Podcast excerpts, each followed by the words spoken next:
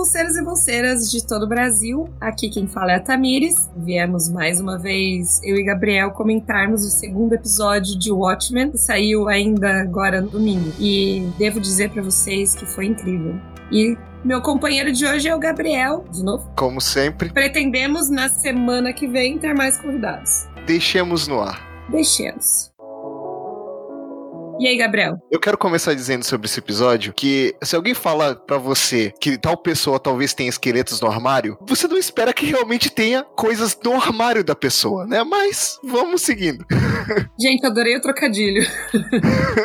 Era um dos comentários que eu gostaria de fazer, por sinal. Então, vamos fazer, né, uma linha do tempo aqui de Watchmen, que eu acho que esse episódio teve bem mais eventos pontuais que o anterior. Concorda comigo? Eu acho que teve coisas bem importantes, teve muita referência aos quadrinhos, coisas bem clássicas dos quadrinhos, uma linha narrativa até bem próxima de como a história é contada uhum. e deixou pistas de muita coisa que tá por vir, abriu espaço para muita teoria, tem muito a ser discutido, especialmente sobre o Ozymandias, sobre o Vaidit ali, mas vamos no começo, que é melhor. Uhum. Mas eu achei assim, não que tenha ficado confuso, acho que não ficou confuso em momento nenhum, mas eles têm muitos cortes, assim, né? Você passa de uma história para outra várias vezes. Não ficou confuso, tá, gente? Mas tem isso muito do quadrinho também, que você, você tá lendo a história, sei lá, do Sim. lance uhum. lá do Coruja, e depois você começa a ver sobre o Cargueiro Negro, e depois você começa a ver sobre caras da banca de jornal discutindo sobre a situação política política do país por duas páginas inteiras. Então ele tem esse ritmo bem próximo mesmo do quadrinho original. Eu achei isso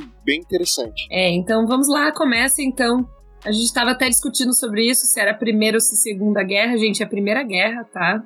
Eu não primeira sei se eu, se eu preciso mencionar. É um evento real, Acabamos de, de saber disso. Uhum. Inclusive, essa carta é uma carta real mesmo que os alemães jogavam para os soldados negros, no intuito meio que de fazer eles se rebelarem contra as próprias tropas, para eles poderem ter algum tipo de vantagem e tal. E aí eu até tava comentando, só para vocês eh, saberem, faz sentido ser a Alemanha da Primeira Guerra, porque às vezes a gente tem na nossa cabeça a Alemanha da Segunda Guerra, até por conta de a Segunda Guerra ser mais difundida, mas é uma Alemanha completamente diferente que a gente está vendo aqui. Alemães da Segunda Guerra são os vilões. Alemães da Primeira Guerra são filhas uhum. da puta como todos os outros países europeus daquela época. que, que fique bem claro isso. O único problema é que eles perderam, no final das contas. É. Assim, eu até tava comentando, o meu tema do TCC foi a Alemanha da Primeira Guerra, né? Pra estudar os soldados, e que ela era bem mais é, no sentido de comportamento mais liberal do que as outras nações europeias, até pela própria sem informação e tal, e ele tinha que ter o diferencial. Bom, enfim, se vocês estudarem um pouquinho, vocês vão saber que não é a mesma Alemanha, né? Inclusive, tem alguns teóricos aí que falam que ela era bem liberal mesmo, a ponto de receber uma das, das peças famosas da época, Sagração da Primavera, aplaudido de pé, enquanto a Inglaterra e a França destruíram o teatro, é, reprovando a própria peça e o balé clássico. Então, só para deixar essa informação. Treta, treta. Muitas tretas. Tem um detalhe dessa, que começa, né, com essa cena do alemão mandando a mulher ditar uhum. a carta. Né? Ela escrevendo a carta em inglês e ele ditando a carta. Uhum. E depois mostra a carta sendo jogada do avião. A carta vai parar na mão do pai do menino. Depois a carta vai pro menino e esse menino é aquele velho que a gente viu que diz que enforcou o, o chefe de polícia Judge. É, na verdade a gente encontra ele do, do, corpo, né? Ele na próxima cena vai dizer, não, não fui eu. Aí fica tudo. Também diz que é o Dr. Manhattan, então a gente não pode acreditar em tudo que ele diz. É, a gente não pode acreditar. A gente tem uma informação que é verdade só sobre ele nesse episódio. E eu vou dizer para você que eu achei muito legal. A carta real, mas eles é, questionarem a própria democracia americana, né?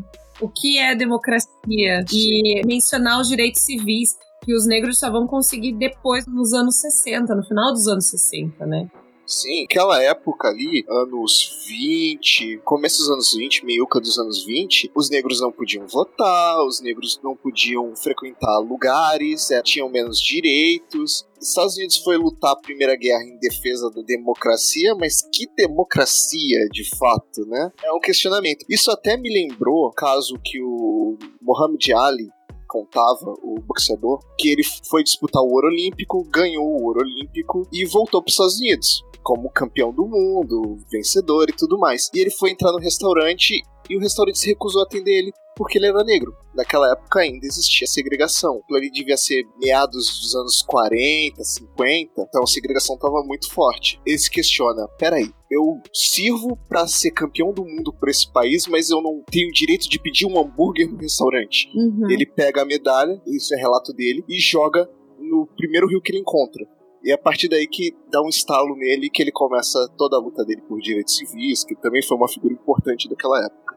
Mas é só um paralelo que me lembrou dessa questão, porque uhum. é, são essas antíteses dessa época nos Estados Unidos, né? Ao mesmo tempo se otorgando já o, uma potência em prol da democracia, quando segregava boa parte da população. É, e aí maiores casos é no sul, né? Por causa da própria questão da guerra civil americana que eles tiveram e tudo mais, né? Vou liberar os escravos, mas é só porque eu sou obrigado. Não sou obrigado a conviver com eles. É tipo esse o pensamento que os Estados Unidos têm até o final dos anos 60, né? É, tipo, o pessoal do sul tava tão pouco afim de liberar os escravos que eles entraram em uma guerra. Sim para impedir que isso acontecesse. então, aquela época não era nada agradável. Nem um pouco. E aí, essa carta vai ter um papel importante mais pra frente, talvez, né? Eu acho que a gente pode dizer que essa carta é a que o pai do moleque escreve, o bilhete, dizendo cuide dele. E é a carta que esse velho, uhum. que era o moleque, tá segurando na mão quando a Angela Barr, a Sister Knight deles. É curioso porque logo depois que ela vê ele do lado do corpo, ela pega ele, leva pro esconderijo dela e começa a interrogar. Mas ela não chama a polícia, porque ela quer entender. O cara tá alegando que matou um cara um velho com mais de 100 uhum. anos como ele fez isso. Ela não tá levando muita fé que foi ele mesmo que fez. Então faz um negócio esperto, ela dá café para ele e depois pega a caneca para testar o DNA que a gente vai ver mais lá na frente. Eu achei interessante, assim, que esse diálogo deles é bem importante pra trama no geral, né? Ela pergunta, ah, então por que você matou ele? E ele manda assim, ah, o chefe de polícia tinha esqueletos no armário. E ele dá algumas informações. Ele fala quantos anos ele tinha, tem 105 anos. Como é que você fez isso? Ah, eu tenho poderes telepáticos, né? E aí ele diz até que ele é o Dr. Manhattan nessa ocasião. É engraçado que acaba surgindo uma piada recorrente que ele fala: Você não pode ser o Dr. Manhattan, você não é azul. Mas o Dr. Manhattan pode ser quem ele quiser. Ela, não, não pode. Isso é uma questão. O Dr. Manhattan, que pode reorganizar qualquer coisa, ele pode se parecer com um humano normal ou não? Nunca foi estabelecido isso. Nunca, nunca foi dito. Teoricamente até poderia. Eu não acho que ele se importaria bastante para aparecer. Acho que a questão é mais assim: por que, que eu vou parecer com um humano normal? Ele não se importa com nada, por que ele se importaria com isso? Exatamente. Tanto que ele foi até pra Marte, né? Ela tá falando, você não pode ser o Dr. Manhattan porque você não é azul e ele está em Marte. Não pode estar em dois lugares ao mesmo tempo. Não, ele pode. Na verdade, ele pode, né? É, mas é o que, que ela não foi o que ela disse? Não, ela fala, ele, ele tá em Marte, ele é azul. É, é, que, é que ele pode estar em dois lugares ao mesmo tempo porque ele se multiplica no quadrinho, inclusive. É, então. Tem a cena do homenagem logo no começo, primeiras edições. A gente sabe que o nome dele é Will, o que também não sabemos se é verdade. Pode ser. Ou eles meio que confirmam depois. Eu não tenho certeza ainda se é o nome verdadeiro dele. Acho que deve ser, Will é um nome normal. Quer dizer, deve se chamar William, mas. E aí vem, depois desse interrogatório, vem uma conversa aleatória, né? Na rua. Antes disso, o telefone toca ah, e descobre o corpo do chefe de polícia. Ela ainda assim não entrega o velho. Ela quer saber mais antes de tomar alguma decisão. Então ela finge que ela não sabe e ela vai pro local do crime. Mas antes disso tem a parte que a gente vê uma banca de jornal. Eu achei muito legal essa cena. é, é uma referência direta, porque no quadrinho a gente tem vários trechos, trechos longos dessa banca de jornal e te contextualizando daquele mundo. E tem um pouco disso nessa também. Porque eles falam: ah, o candidato, é, ele é senador ou candidato? Ele é candidato. Era o candidato Kim. O candidato Kim. Contra o Redford. É, contra o Redford. O candidato King aí diz que ele é filho dos velhos senador King. Senador King, nos quadrinhos, é o cara que aprovou a lei que baniu os vigilantes. Então tem essa conexão aí. E a gente vê esse cara mais pra frente na trama. E aí a gente tem também o episódio da Lula, que a gente descobre que não foi só ali, né? E ele vai dizendo todos os lugares onde aconteceu. É, aconteceu ao mesmo tempo também, pelo visto. Você lembra quais são os lugares? Tulsa, Vancouver, Jakarta e Leningrado. Então, vários lugares aí que sofreram com essa com a chuva de, chuva Lula. de Lula. Curiosamente, eles ainda chamam de Leningrado, né? Será que a União Soviética não caiu nesse mundo? Ela continua? Possivelmente. É, porque se para manter o nome de Leningrado, Leningrado é onde atualmente é São Petersburgo. Se eu não estou enganado. No Vale do Volga, né? Não, no Vale do Volga é Stalingrado. É, que foi teve a batalha famosa uhum, de, é. da Segunda Guerra. Leningrado era São Petersburgo, que era a capital do antigo, que era que era São Petersburgo antes, que era a capital do Império.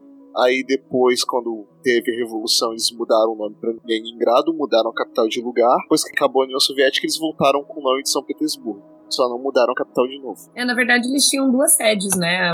Moscou também era uma das sedes do governo. Não, então, que eles tiraram de Leningrado e levaram para Moscou. Uhum porque é mais central. Uma questão de território. Mas São Petersburgo é mais legal. Sim, muito mais legal. Falo isso com a certeza de que nunca esteve em nenhum dos dois lugares.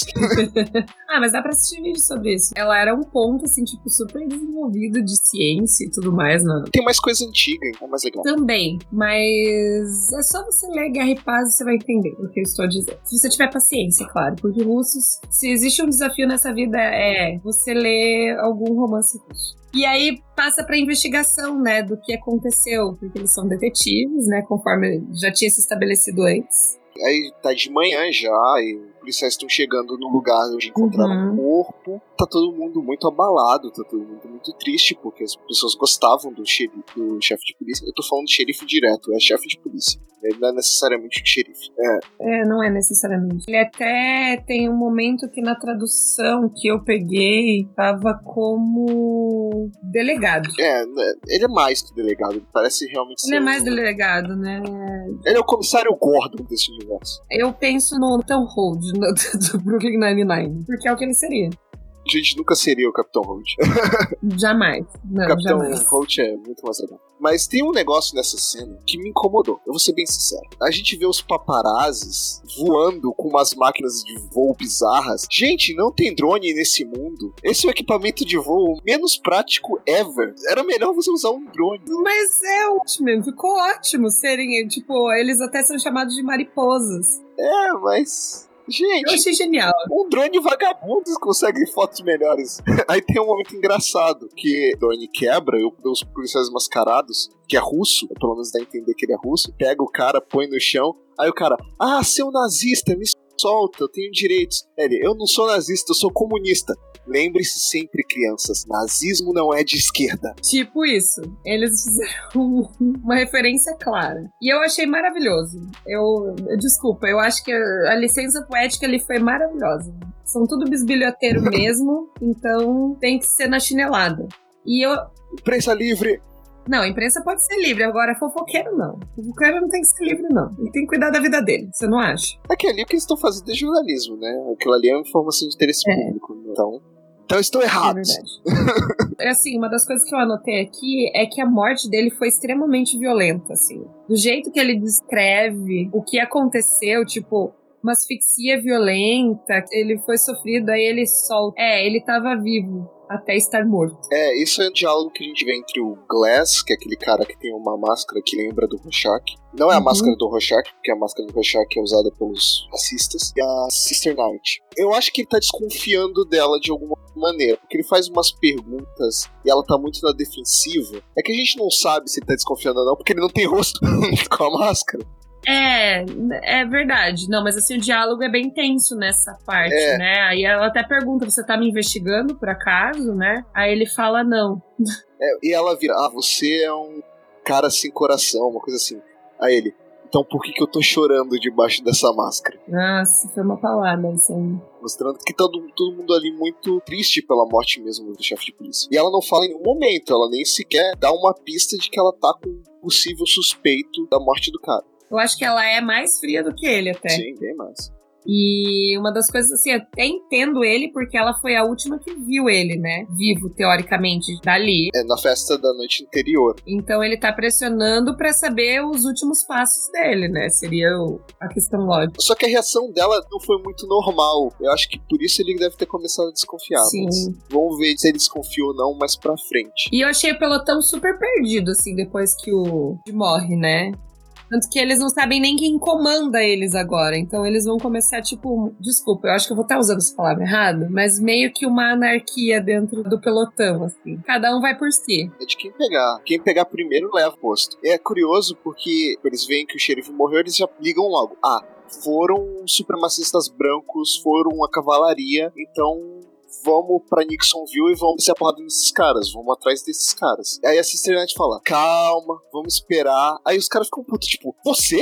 Logo você quer esperar? De todas as pessoas aqui? Não, vambora. Você vem ou não? Aí ela vai. Por isso que eu falei meio que anarquia, porque eles vão em conjunto, mas cada um atua sozinho nessa próxima cena da resposta com violência à cavalaria. Que assim, foi tudo bem armado por eles, porque eles, ah, Olha só, a gente chegou aqui, a gente sabe que não são todos vocês que podem estar envolvidos, mas a gente sabe que tem gente envolvida. Vocês vão entrar aqui por bem nesses carros e a gente vai interrogar vocês, ou a gente vai derrubar o seu ídolo. Aí põe lá um carro guincho na estátua do Nixon para ameaçar.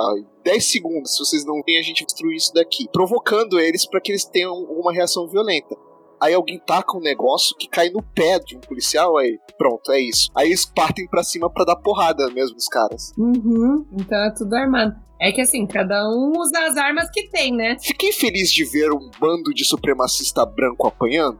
Fiquei, fiquei preocupado pelo quanto essa polícia de Watchmen é fascista também. Por isso que eu falei, cada um tava ali atuando sozinho. Na minha opinião, esse vai ser um problema que eles vão desenvolver lá na frente. Quem é que vai comandar esse grupo? Ou se vai ficar aqui mesmo? A série é muito cinza, que nem o quadrinho. Então, a gente tem um grupo que são, de verdade, uns filhos da puta malditos. Que são supremacistas brancos, cavalaria e tudo mais. Só que os caras que a gente acompanha, eles também não são tão mocinhos assim, né? Eles pegam os caras, eles torturam, eles dão porrada, uhum. eles não querem nem saber, eles vão agir. Eles agem como a PM do Rio. Entenda isso como quiser. É. E caótico, né? Na verdade, um mundo caótico onde realmente você vê uma terra sem lei, literalmente. Se estabelecer ordem ali não é uma meta. E a gente esqueceu de falar, mas entre essa cena e a cena de Nixonville, tem um flashback, né? Que a gente vê o, o que aconteceu na Sim. Noite Branca, que era a noite de Natal, tava todo mundo lá festejando e tal. E os caras entraram atacando, atirando. Não mostra como a Angela sobreviveu. Mostra ela caída no chão depois de tomar um tiro. O cara da cavalaria com a arma na, na cara dela. E ela desmaia ela apaga. Quando ela acorda, ela acorda no hospital. Eu achei interessante essa parte, que ela é literalmente uma sobrevivente dos poucos. Os que foram atacados morreram, a maioria, e os outros que não foram atacados existiram. E aí eles dão informações pra gente que a gente não sabia, que foram 40 casas atacadas. Foi tudo coordenado, bonitinho, e a gente entende um pouco qual era a relação dela com o capitão também, né? O Julian Crawford. Ele era meio pai dela, vai, ali, uma figura paterna. Padrinho, padrinho, né? É, tipo um padrinho, padrinho na polícia. E a gente entende a motivação dela para acabar com a cavalaria também, né? Não é só os eventos da Noite Branca, é porque mataram a sangue frio o parceiro dela. E a gente tem a confirmação de que essas crianças que ela tem, filhas dela que são adotadas, eram filhas de policiais mortos que eles adotaram, inclusive o filho do parceiro dela. Que aí a gente sabe também testemunhou tudo. O que deixa ela mais indignada é isso. É que ele foi uma criança que viu tudo que fizeram com os pais. Ele literalmente sobreviveu como ela, né? Já que a gente já passou pela parte dos trailers da supremacia branca, Aí a gente pode seguir pro diálogo que ela tem com o filho, né? Ah, não, tem antes no centro de sobreviventes, né? A investigação que ela vai fazer. Eu achei bizarro, mas muito legal esse centro, porque eles entram lá, tipo, num museu interativo com hologramas. É, é um negócio, tipo, você põe lá o DNA, ele já te reconhece. É um futuro alternativo. É uma tecnologia possível da gente estar tá vendo daqui a uns, sei lá, uns 20 anos. Sim, super possível. É possível. É, tipo, não é um negócio que você fala, nossa, que futurista é um futuro possível. Esse sequenciamento de DNA a gente já tem, só que não tão a ponto deles saberem quem você é, de onde você veio, quem são seus pais, que você foi um sobrevivente de um massacre tudo mais. Esse museu me lembrou muito o museu do Black Mirror. Ah, eu não vi, então não posso falar. Ah, perdi a referência.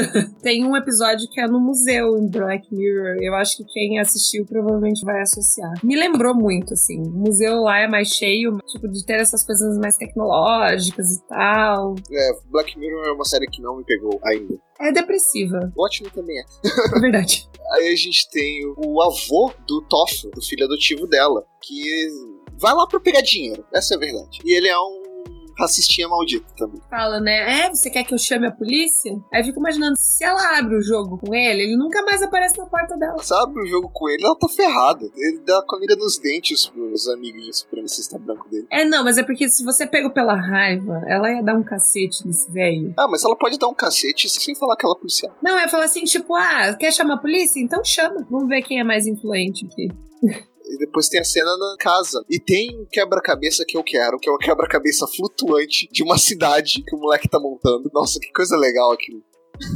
Gabriel, espera uns anos aí, tá? É tipo, uns 50 anos. É, espera aí. Os seus filhos vão ter, com certeza. É, eles que se lascam.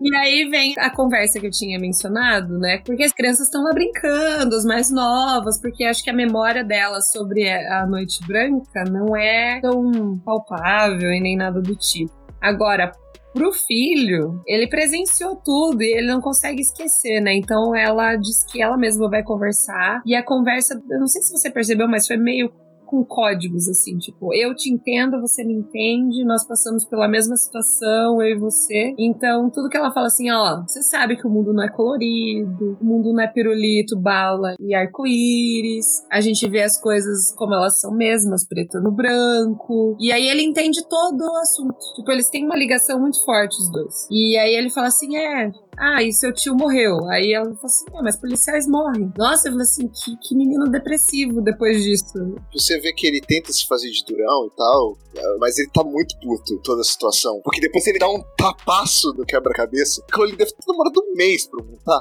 Ele dá um tapa, derruba tudo aí. Posso ver TV? Uhum. E ainda ele vai assistir o, o, o, programa, não era nem recomendado pra idade dele, né? Mas enfim. É, mas isso aí também eu também via. Então.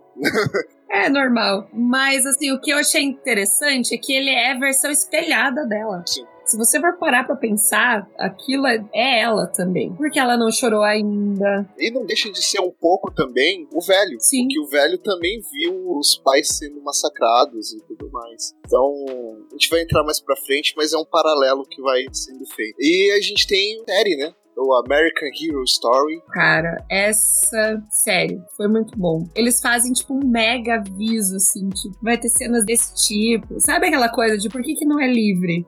Ah, por que, que é mais de 18? Ah, por que, que crianças não podem estar na sala? E aí eles vão explicando detalhe por detalhe. Ó, oh, porque tem misoginia, porque tem sexo, porque tem cenas violentas, linguagens racistas. Isso não representa os grupos LGBTQA+. Isso não representa a nossa emissora, tá? Isso é um retrato da época. É tipo isso, eles vão dar mil desculpas e explicam titim por tintim o que você vai ver, e aí ele começa a apresentar a história do herói do dia. E essa série, ela vai contando a história dos Minutemen, dos primeiros Minutemen, que é aquele primeiro grupo de heróis que é mencionado nos quadrinhos, que é mostrado nos quadrinhos, e começa mostrando o primeiro herói, o Justiça Encapuzado. Aí vai mostrando um pouco da trajetória dele. Eu tenho algumas considerações a serem feitas. Na hora que eu vi, é uma cena legal, bem legal, que ele entra pela janela e espanca todo mundo e mata os bandidos e tal. Só que eu pensei assim, mas gente, o Watchmen é bem claro quanto a isso. Os primeiros grupos dos heróis, eles foram ficando mais violentos com o tempo. Eles não eram tão brutais e a gente já vê o, o Justiça Encapuzado sendo mega brutal, sendo um negócio meio comediante quase. Espancando os caras. Parei e pensei, mas espera, isso não é um um retrato fiel do que está acontecendo, não é um flashback do que está acontecendo. Isso é um programa de TV. A gente está vendo um programa de TV. Então é claro que eles estão extrapolando as coisas. É claro que é mais violento do que era. É claro que faz todo o negócio ali de. Ah, aquelas frases de efeito. Então casou uhum. muito bem com a proposta te mostrando esses heróis, conceito de programa sensacionalista. Sim, e ainda mais fazendo um paralelo com a própria Ângela, né? O, o, que eu mais gostei é isso, que eles, eles emendam um programa com a Ângela. Deixa eu fazer um parênteses aqui. Percebeu que a fantasia dele era tipo uma concluscula vermelha. A fantasia é igual dos quadrinhos. E nos quadrinhos, é meio por cima, Uhum. que o Justiça Encapuzada era racista. É, mas eles usaram ele de propósito, entende? Na cronologia de Watchmen, o Hollis Manson, o Coruja, ele vem depois que ele vê a atuação do Justiça Encapuzado. O Justiça Encapuzado é o primeiro herói que se tem notícia. Não, eu sei, mas você, você entende por que que casou. Por que que eles usaram esse personagem, né? Foi só porque é o primeiro, não. Porque, de verdade, eles podiam ter usado qualquer um deles. Acho que faz sentido por todas as razões. Sim, não, é que assim, faz sentido eles terem usado nesse episódio, exibindo o episódio do primeiro, porque o que viria a seguir fecha e combina exatamente exatamente com o contexto. Aí a gente vê a Angela indo pro velório do Judge, né?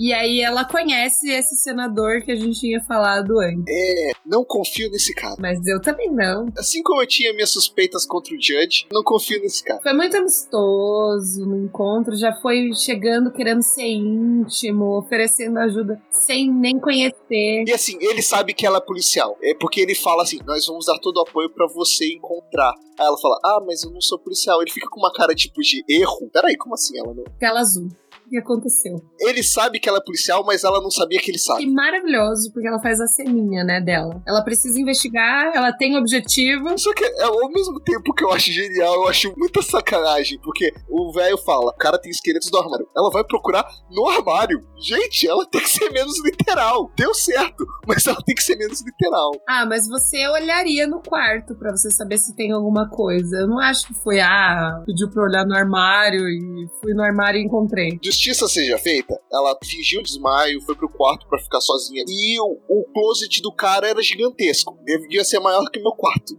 Então, era um lugar passível de procurar. Mas, gente, foi o primeiro lugar também que ela olhou, né? Mas sabe o que, que é? E eu vou ser bem sincera. É porque quando o lugar é muito óbvio, é o último lugar que você vai procurar. Então, é, não é, não sei se foi ela que foi genial o cara que foi genial na hora de esconder. Mas a gente não falou o que ela acha normal. É quase um esqueleto, mas é uma fantasia da Ku Klux Klan. É uma roupa de Ku Klux Klan. Ou seja, aquilo que a gente especulou que o Judge poderia ter conexão com os supremacistas brancos, meio que ganhou mais força agora. Eu não vou dizer que se confirmou, porque não dá para ter certeza, mas ganhou força. Parabéns por todas as suas teorias, porque você acertou a primeira. Se acertar a segunda, você ganha uma coluna de teoria. ah, é. Uma coisa que eu achei legal também é o visual dela. Ela usa uns óculos de visão noturna que me lembraram os óculos do Coruja. Sim. Ela, inclusive, tá, a cena tá toda escura e só vê os negócios que parecem realmente uma coruja. Então, eu acho essa cena em especial muito genial, assim. Eu falei assim, cara, eu não teria pensado nisso, em me infiltrar, me fazer de vítima. Porque ela precisava descobrir, ela é uma detetive, afinal de contas, né? E ainda ela recebe o aval da viúva, né? É, não, vai lá, investigue e traga os culpados. Eu acho que é muito assim quando você precisa ir a fundo sobre algum assunto, sabe? Nem que se você se decepcione, mas você vai até o fim. Os outros policiais só quiseram dar porrada nos supremacistas brancos. O que é um sentimento que eu compartilho, não é mesmo? Mas eu acho que ela também queria. E tanto que ela deu, né? É. Ela também quer. Mas aí ela é muito mais racional do que emocional nesse momento. Próxima cena, essas duas cenas seguidas eu estava aqui feliz em vê-las, entendeu? Essa cena acho que é a cena que mais vai render discussão. Quer dizer, tem a cena final, mas eu acho que essa cena é mais impactante. Altas referências. Porque a gente vê o Vade andando a cavalo, o cavalo dele é bucéfalo, por conta do cavalo do Alexandre. Referência para quem ainda não, não, não, se ligou. O bucéfalo que nunca perdeu uma batalha junto com seu dono, né? É, É, mais ou menos, mais ou menos. Olha lá, hein? Ele teve que recuar. Se ele teve que recuar, ele perdeu. Pode ser. Vamos lá. é, e aí você entende as cenas que ficaram meio aleatórias no primeiro episódio. Para mim ficou super aleatório. Tava muito perfeitinho para ser verdade. A gente tem a confirmação de que aqueles caras não são robôs, mas eles são clones. Eu fiquei muito puto de não ter falado clone no outro episódio, porque era óbvio. O Vedit é o cara da genética. O Vedit criou um monstro alienígena fake com engenharia genética. O que para ele é clonar a gente, sabe? O Verde tinha um gatinho mutante gigante, é, sabe? Fazer um humano. Nada. Isso é qualquer coisa. E um humano ainda sem questionar muito, né? Um mero ser obediente também não foi difícil. A gente tem uma encenação. Ele usa esses clones para fazer uma encenação. A encenação é do quê? O nascimento do Dr. Manhattan. É, da criação do Dr. Manhattan. Tudo aquilo que a gente leu no quadrinho, para quem não sabe,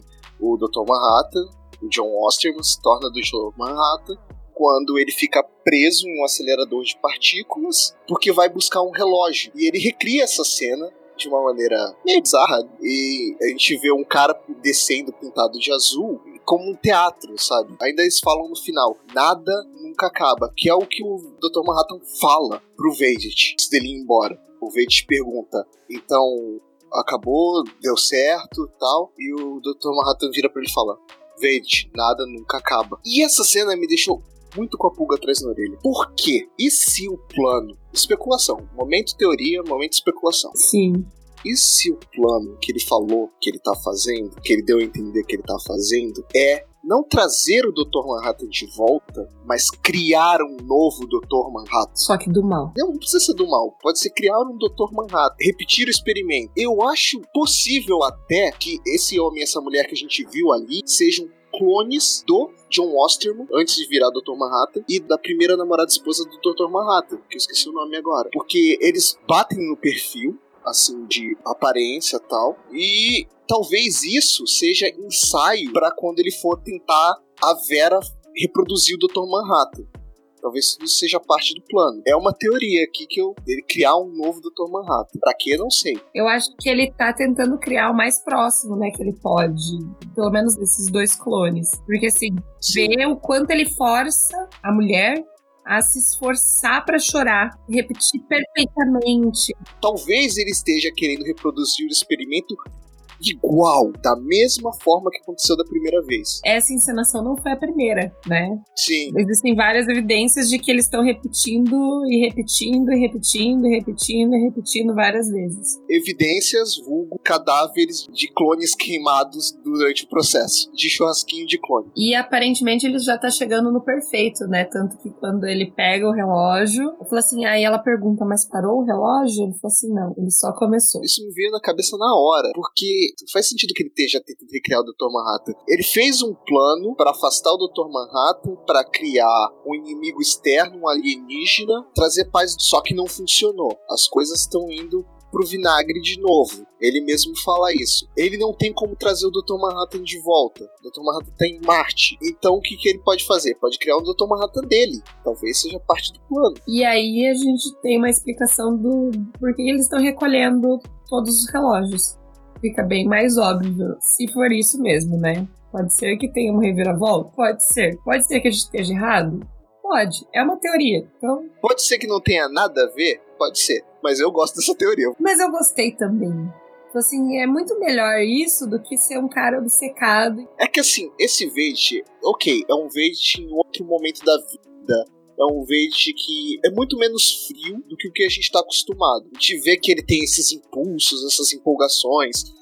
A gente vê que ele é o Jeremy Irons, mas uma coisa que o Vade não é saudosista. Ele fica revendo para se lembrar do Dr. Manhattan e tal. E parece muito personagem. Sabe? Até porque é bem trabalhoso, né? Vamos confessar. Nossa, você tem que fazer o clone, ele provavelmente tem uma câmera do, dos clones, porque eu não acho que ele vai esperar, sei lá, 30 anos para cada clone crescer. Tem um monte de clone, né? Porque você vai ficar refazendo todo dia, então. E você ficar vendo aquela cena todo dia, aquela coisa meio robótica todo dia, e ficar forçando, ó, oh, chora, não é legal.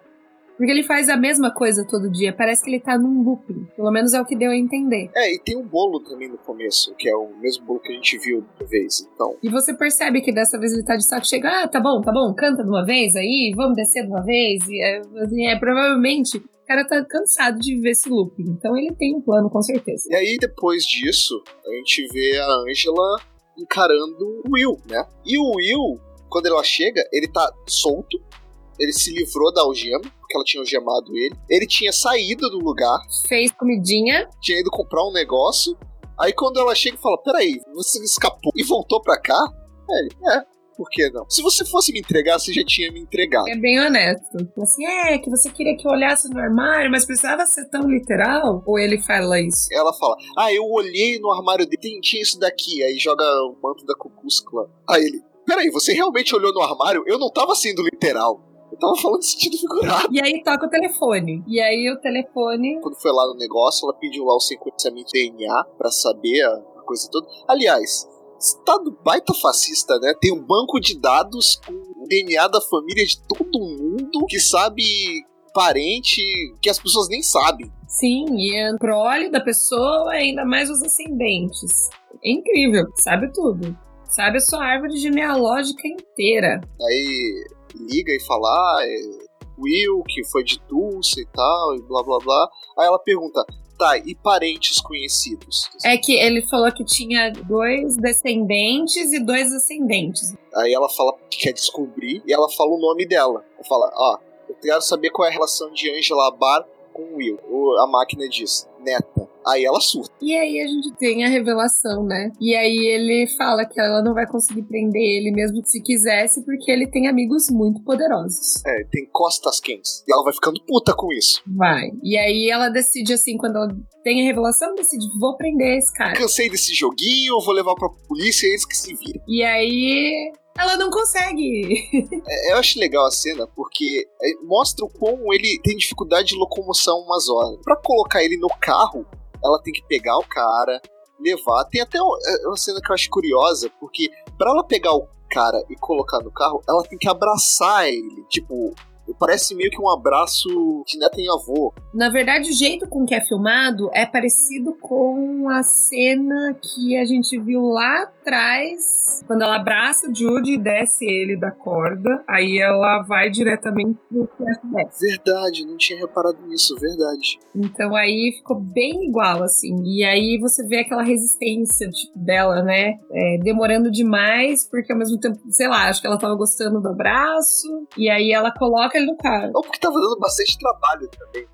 pra colocar. Tava ajudando, né? Também. E aí, quando ela coloca ele no carro e vai colocar o cadeira de rodas, o carro simplesmente é levitado por um imã gigante. Por um imã gigante de uma nave. Eu vi pessoas na internet falando, ali, não. Assim, é meio que estabelecido que no universo de Watchmen não tem alienígena, né? Tanto é que o Vade cria um falso alienígena, justamente é o plano dele. Também, eu não acho que um alienígena vai ter um imã velho para levantar um carro parece que é coisa, tipo, alguém com uma nave mesmo. Como o Coruja tinha a nave dele, alguém com uma nave que tava por ali, tava já de butuca nisso, fazia parte do plano, e pegou. No que ele pega, uhum. o Will joga o papelzinho que tava com ele, que é justamente aquela carta, que foi jogada lá da Alemanha e tal, escrito Watch over this boy atrás. Cuide desse garoto. Aí o episódio acaba. Você percebeu uma coisa? Talvez eu esteja pirando, mas você percebeu que o jeito com que ela é dobrada, você vê o Watch e de um outro lado o Boy? Eu, eu confesso que eu não reparei nisso.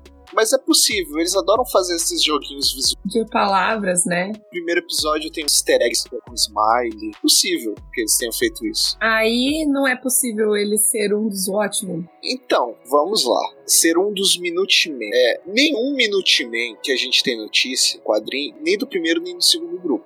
A gente sabe de membros do Minutemen que eram racistas. Uhum. Mas. possível. Nunca disseram também que não tinha, em nenhum momento. Às vezes foi por um curto período de tempo, ou às vezes ele era um herói na época, mas ele não era do grupinho. Uhum. O que acontece é que esse cara tem costas quentes. Porque um cara com uma nave para pegar você e levar não é qualquer um. Então, há uma gama de possibilidades aí. Eu, essa eu não tô teorizando tanto, porque eu realmente não sei. Eu tô que nem a Angela no final, que ela olha e fala: Que porra foi essa? Eu tô, que porra foi essa? Uma nave levando o cara. Então, pode ter a ver com Vice, pode ter a ver com Vice, pode ter a ver com outra coisa completamente diferente, pode ter a ver com outra coisa completamente diferente. O que, que você acha é, que São é? duas teorias aí, né? Levantamos agora. O segredo de fazer teorias é o mesmo segredo daqueles videntes que vão naqueles programas de tarde que ninguém assiste. É você fazer um zilhão de previsões, alguma você vai acertar. então, vamos dar as notas? Quantos esqueletos no armário pro episódio de hoje? De 0 a 5. 5. Cinco. Mereceu um cinco. Eu só espero que não abaixe daqui pra frente, né? É, assim, eu não queria hypar tanto, porque eu já dei cinco no outro episódio. Eu tô colocando a barra muito alta. Mas, nossa, esse episódio foi tão legal. Pois é. Foi tão legal. É, cinco esqueletos no armário. Eu não tenho como dar menos, entendeu? Até porque eu achei esse melhor do que o anterior, porque ele amarrou as pontas soltas.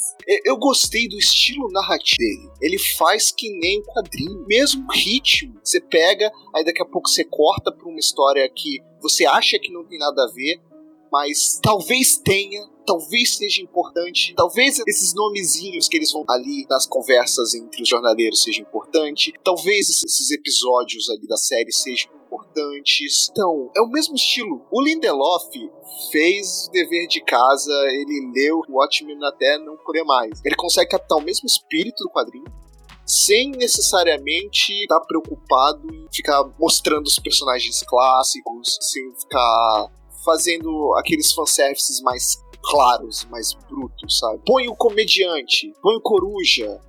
Então, sabe o que, que eu faria, na verdade? O que eu gostaria de fazer, mas isso eu não posso? É voltar no tempo e diminuir a minha nota do primeiro. Quem disse que você não pode? Podcast nosso, a gente faz o que você quiser. Você pode rever a sua nota do primeiro. Exatamente. É, eu diminuo uma gota de sangue no distintivo, passa a ser 4 e esse 5, porque a gente pode fazer isso, não é mesmo? Podcast é nosso, nossas regras. Tava bom, não me entendam mal. Mas é que esse tá melhor. Eu mantenho, assim, vamos pro hype. Talvez eu fique puto quando acabar a série, talvez eu fique puto quando acabar a série. Mas o importante é a jornada, o importante é o caminho. Ah, Gabriel, mas você tem que ficar puto uma hora ou outra. é a vida, você tem que entender, é seu karma. Eu não vou ficar brava, eu só vou ficar com preguiça. Aí eu falo assim, ah, eu não acredito que eu gastei tanto tempo, que preguiça. E é isso. Finais ruins não me incomodam tanto se a jornada for Aí a jornada tem sido legal. Mesmo que Bill trair a gente, se o Lindelof trair a gente, vai ter sido legal. É, fã da HBO. Isso aí. HBO paga nós. eu poderia. Por que não, né?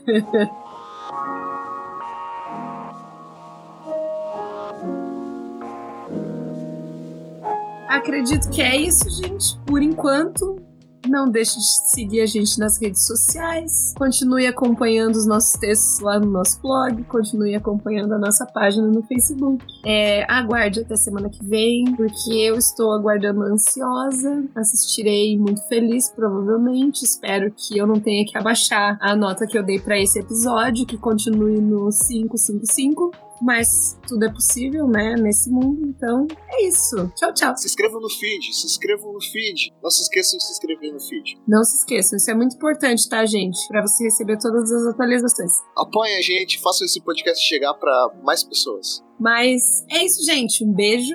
Até a próxima. Tchau!